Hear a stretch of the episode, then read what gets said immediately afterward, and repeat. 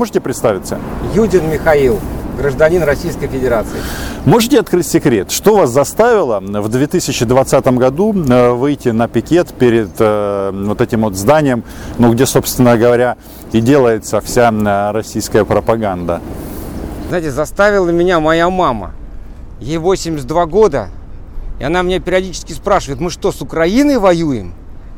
И вы понимаете, когда это происходит уже в течение шести лет, то, то, что мы ходили на марши там против войны с Украиной, это само собой. Это само собой. Но дальше, вы знаете, еще подтолкнул, что самое интересное, президент России. Вот, этот, вот, вот эта подготовка к 75-летию Победы. А победил наш советский народ. И мне хочется сказать, Владимир Владимирович, вы что-то забыли. Вы что-то забыли. Там вся Украина кровью два раза полита. Два раза мы не можем 75-летие справлять отдельно этот День Победы. Мы должны быть в мире в мире. И, и я даже не знаю, я готов на колени встать сейчас перед украинским народом, попросить прощения. Простите, ребята, вот простите нас, Бога ради, те, те семьи, кто, кто потерял своих ребят. Я хочу попросить прощения у наших россиян, у тех семей, кто вот этими пропагандистами обманут, кто поехал на Донбасс убивать наших, наших, наших таких же ребят – а сейчас мы хороним, хороним граждан Российской Федерации, добровольцы, обманутые вот этими пропагандистами, простите, Бога ради, русским миром обманутые. Правильно сказал Лукашенко, что есть белорусский мир, украинский мир, башкирский у нас есть мир, чеченский есть мир, удмурский есть мир. Поэтому эти фашистские истории, вы знаете, от них тошнит.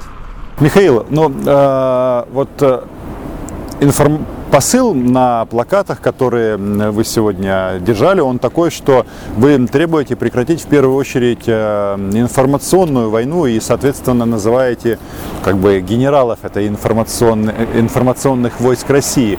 А, по вашему мнению, так в ком, или точнее, кто э, виноват в этом? Российское руководство или все-таки российские государственные СМИ? Вы знаете, когда товарищу Сталину, я помню, вот такой был диалог, кто-то из руководства ему говорит, что в Орловской области у нас 5000 врагов народа. А, Сталин говорит своим коллегам, э, коллегам, у нас 5 тысяч вы мне написали. Они от страха стали говорить, да что вы, товарищ Сталин, у нас их там 48 тысяч. Это просто цифра от страха. Вот здесь, понимаете, самое печальное, что никакого страха в 2014 году не было. А тем не менее, огромное количество людей включилось в ужасающую информационную войну против Украины. Никто никого не расстреливал. Посмотрите, Басилашвили ничего не подписывал. Илья Жакова не подписывал. Не подписал там, я не знаю, там, э, Юрий, э, Гарри Бардин. Все работают, все живы. Никто никого не расстрелял. Время абсолютно нормальное. Вот этот парадокс, ужасный парадокс, что огромное количество уважаемых людей превратились в просто тех людей, из-за которых погибают сейчас, реально погибают люди. Это же не слова уже, давно уже не слова. Поэтому э, кто здесь первопричина, а кто занимает, как говорится, вторые позиции, сейчас уже сложно разобраться. Потому что тоже президент говорит достаточно аккуратно об Украине в последнее время. Достаточно аккуратно. А то, что происходит на, на телевидении, то, что несет Владимир Рудольфович, там, Шенин и вся вот эта вот банда, ну, это вообще за гранью.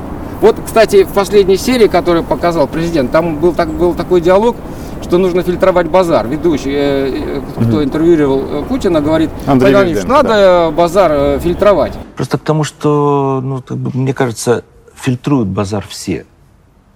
Ну вот я тоже, извините, ну, сижу с вами, разговариваю, тем не менее базар фильтрую, потому что по многим причинам. Ну, это вы... Не хочется подвести коллег, не хочется уехать после этого интервью в солнечный Магадан. Между, между вами и простым гражданином Российской Федерации большая разница.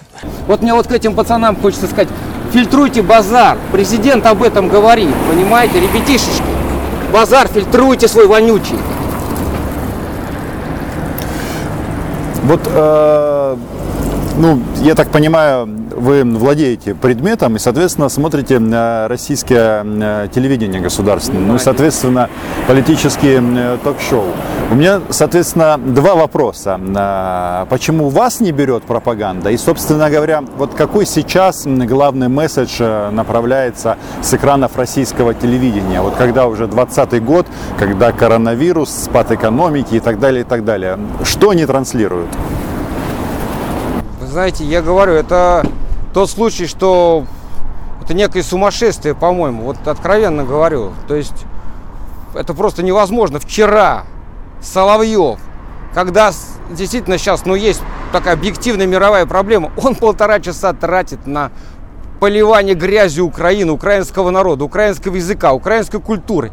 Все эти его ужимки вонючие. Это за гранью. В сталинском кителе он уже много лет. И смеется, изображает Сталина. Я хочу ему сказать прямым текстом. Я бы тебе в рожу дал, Владимир Рудольфович, ты мразь, 40 миллионов, 40 миллионов в лагерях погибших. Ты одел сталинский китель, улыбаешься, мразота. А вот м, га- какие тезисы, вот, э, ну, к чему э, вот эти передачи подталкивают э, российское общество? Сейчас уже к деградации, на мой взгляд, к полной деградации. Это первое. А второе, та часть пацанов наших российских, кто не имеет ни зарплат, ни денег, их подталкивают немножко повоевать. И они и оправдывают их, так сказать, э, командировки там добровольные, недобровольные, э, вот этим вот русским миром, о котором стыдно говорить, честно говоря. То есть я сам музыкант, и русская культура для меня, лично для меня, это огромный пласт. Огромный пласт. И когда сейчас слово «русский мир» уже становится, по сути, оскорбительным, больно, на самом деле очень больно. А как вы считаете, ну вот 6 лет э, длится оккупация и Крыма, и Донбасса, зачем э, российскому телевизору, который, ну, мне кажется, это очевидно, что напрямую подчинен э, Кремлю, зачем им до сих пор вот, ну, то, что называется, бить военный барабан? Я хотел, вот хотел бы одно сказать и, и нашему руководству, и все, кто подталкивает президента к настоящей уже такой полномасштабной войне. Украину вы не возьмете, ребята. Никогда вы не возьмете Украину. Там сейчас живут внуки и правнуки наших дедов, кто победил нацизм.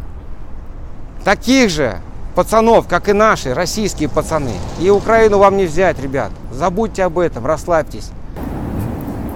Михаил, так, э, я повторю свой вопрос. Почему э, ну, в России 140 миллионов человек? Почему вас не берет эта пропаганда? Ну, они же рассказывают про славянских мальчиков. А почему вам не поверить, как бы, не взять плакат Путина и ходить строем? Я вам скажу больше, Роман. Я молюсь за Путина, за Владимира. Я как, когда вот образовалась украинская церковь, я хотел уйти в украинскую православную церковь. Потому что я считал, что позиция нашего патриарха, она не, э, не определенно, мало того, она подталкивает, она не останавливает братоубийственную войну верующих. Но мне моя старшая дочь говорит, слушай, папа, как ты будешь за Путина молиться?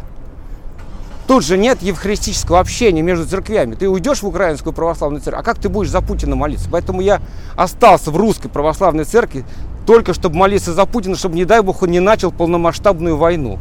Господи, помоги нам. Вот и все. Как вы считаете, вот 6 лет А почему, да, почему она меня не берет, эта пропаганда, Роман? Ну, вы понимаете, ну, а- она никого, а- она, я даже не знаю, как это может взять. Но это такое позорище.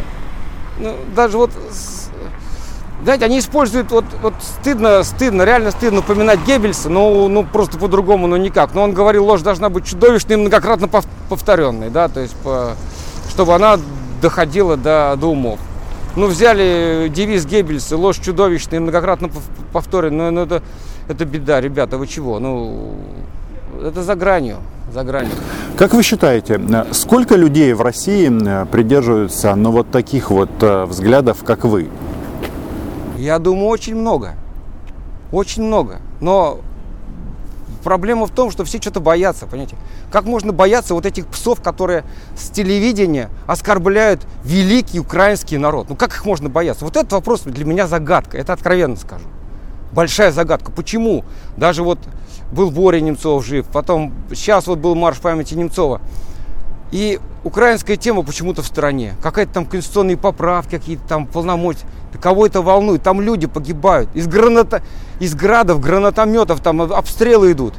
Взаимные обстрелы. И погибают молодые ребята, раненых немерено. Иногда бывает там на, на войне погибнуть лучше, чем быть раненым инвалидом. Мы это по чеченской войне нашей все знаем. Вот я занимался много лет ветеранами чеченского конфликта, первой войной, второй войной чеченской. Это же страшная тема, последствия этой войны. Это не говоря между народами, да. Если э, вернуться в 2014 год, как вы считаете, у российского общества в принципе была возможность э, ну, предотвратить вторжение российское? Или все-таки э, люди здесь, которые проживают в этой стране под, и живут э, под триколором, они в своей массе это поддерживают? Мне стыдно, конечно, я скажу откровенно. То есть Путин человек эмоциональный, это его было эмоциональное решение э, и с Крымом, и, и, и потом с Донбассом. Но вот эти люди, кто его окружает, Сурков в частности, то, что он говорил про Украину, и это, вы знаете, я бы в морду дал, честно скажу. Мне по барабану. Сурков, не Сурков. Это мразь просто. Так нельзя говорить. Вообще нельзя говорить. Вот базар фильтровать. Вот я хочу сказать спасибо вот этому ведущему, кто с Путиным разговаривал, что вот они эту тему подняли, базар фильтровать. Но языки надо вырывать, вы понимаете. Так нельзя. Так просто нельзя. Недопустимо. Мы, а мы кого воспитываем? Вот я сейчас общаюсь со многими молодежь, с ребятами молодыми. У нас там есть две футбольные команды, которые я там э, поддерживаю, детских немножко, да. Дети, маленькие дети, десятилетние, уже не любят украинцев. Ребята, вы что, с ума сошли? Десятилетние, двенадцатилетние, пятнадцатилетние. Но в лучшем случае им, им по барабану, в лучшем случае. То есть мы целое поколение вырастили, которое ненавидит украинцев. Вы, вы что, ребят, вы, вы что творите? То есть вы еще сейчас повоевать хотите? А в чем это выражается? Вы знаете, это выражается просто, э, когда ты касаешься темы Украины и говоришь, э, ребят, то, то есть, а вот у меня родственница там на Западной Украине, сегодня ехали с таксистом, мне, говорит, казалось, что мне в спину плюют. Я говорю, так тебе казалось или тебе плевали? Вот, представляете, вот такие вот вы понимаете, в 30-е годы, вот я говорю, вот, вот, к сожалению, такие страшные параллели все время всплывают. Немцы в 1933-м стали покупать больше товаров в еврейских магазинах в знак протеста против э, ущемления евреев. А в 1935-м уже был принят закон о половой расе. В 1936-м все приняли Олимпиаду. В 1937-м, 1938-м уже начинали гетто строиться. И немцы с их культурой, с их огромной историей, они поддерживают Гитлера. И вот я говорю, здесь, славьте Господи, в таком объеме этого нет. Это точно абсолютно. Благодаря ну, интернету все же. Кто-то что-то думает, фейсбучные, диванные вот эти ребята, все все равно там против войны и так далее. Но выходить-то надо. Выходить-то надо, ребят. Если вышло хотя бы 300 тысяч в 2014 году, вот мы 21 сентября 2014 года были на Боря Немцов собирал марш против войны с Украиной. 21 сентября вышло 1070. Ну, у нас как там, у нас есть суверенная арифметика, там говорят, что вышло 10, потом не пропускают в рамки, потому что свыше 30, вот это вот суверенное. Но тогда было 1070 реально, если вышло 400. 400, это, это 4% населения Москвы. Тогда же все были с украинскими флагами. Не один флаг был на марше Немцов, я впереди шел с украинским флагом, а потом еще была небольшая колонна. Вот Виктория Ивлева, я так понимаю, сделала Украину «Мы с тобой». Вот. Но это же совсем чуть-чуть, то есть, э, я не знаю, это сложная тема. Я говорю, что вот мы с вами здесь, да, я здесь три часа был 10 э, марта. Я езжу, я гуляю по стране, здесь никто никого не трогает. Пожалуйста, то есть ситуация такова, что, пожалуйста, выходите. Путин сам говорит, выходите на согласованные митинги. Реально говорит, призывает, помогите мне, он говорит, ребята, никто не помогает Путину, да. Вот вы э, с украинским флагом и такими, ну, э, однозначными э, плакатами находитесь сейчас в центре Москвы, напротив здания телеканала «Россия». Как вообще прохожие реагируют? Ну, я говорю, что, к сожалению, часть пожилых людей, ну, они только смотрят э, телевидение, поэтому, ну, как смотрят, там, что ты тут делаешь? Я же написал, что я украинец, да, то есть Я душой и сердцем с Украиной. И, ну, типа, вали отсюда там. Ну, пару таких было там. В основном проходят мимо. Я вам скажу больше. э, Вот знаете, в душе, вот я уверен, в душе каждый россиянин, каждый знает, что мы не правы. Вот мы не правы. Вот не подходит, не под... ну это тут пожилые там, э, ну люди сложные, как говорится. А вот рядовые россияне в душе все знают, мы не правы. И поэтому никто тут ничего особо и, и не трогает. И они знают, и они знают, что не то, что не правы, а... Но это уже преступники. Не знаю, кто из нас победит. Может быть, они меня завтра расстреляют или там еще что-то там. Может быть, там какие-то спецслужбы меня арестуют и так далее. Вы же пытали, вы не знаете. Но если пытают на Донбассе людей, почему здесь не попытать? Здесь тоже все возможно. Но я к тому, что э, когда-нибудь наступит история, когда будет суд истории, суд истории, и он все расставит по местам, как был Нюрнберг и так далее, и так далее. Все расставит по местам. А Украину не возьмут. Нет, я говорю, там наши потомки, дети, внуки наших дедов не возьмут Украину. Забыли, ребята, забудьте вообще. Михаил, у нас же э, мы с вами так интересно познакомились. В первую очередь вы мне письмо написали, потом э, задавали вопрос э, во время стрима. И я вот обратил внимание, потому что в 2020 году это все-таки большая редкость увидеть человека, который с украинским флагом стоит напротив главного офиса российской пропаганды. Поэтому я просто хотел вас лично от себя поблагодарить. Ну и как, как обещал Майка.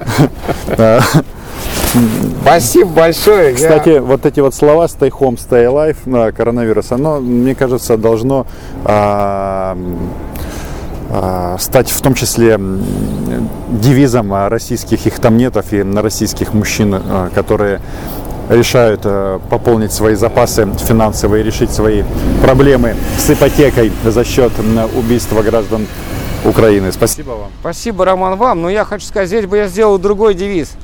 Выходите из домов, ребята, выходите из квартир. Поддержите, поддержите Украину. Поддержите Украину и выступайте за то, чтобы когда-нибудь мы восстановили отношения. Но эти сейчас сказки, сейчас мы будем братским народом, в ближайшие 10 лет вообще не, не о чем говорить. Но я думаю, может быть, лет через 30, дай бог. А так что хочу сказать, простите еще раз, украинцы, что я не смог ос- остановить войну. Простите меня лично и те, кто погиб, семьи, и те, кто ранен, и те, кто реально на фронте. Здесь никакого вообще геройства нет. То, что я здесь стою, здесь солнышко светит. Здесь светит солнышко, написано теле- телевидение, радио «Россия», украинский флаг веет здесь, э, э, рейд. Вот. Все, все замечательно. А там люди на Донбассе под пулями, под пулями. Вот там герои. Спасибо. Спасибо, Роман.